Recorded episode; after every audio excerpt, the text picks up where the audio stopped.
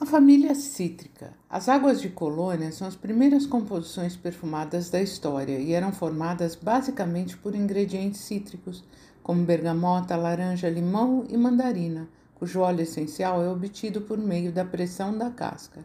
Aqui a única subcategoria é o cítrico aromático. É uma combinação de frescor e suavidade formada por frutas cítricas como laranja, mandarina, limão e tangerina notas aromáticas, entre as quais menta, alecrim e lavanda. Esse é o tipo de perfume perfeito para se usar a qualquer dia e qualquer hora.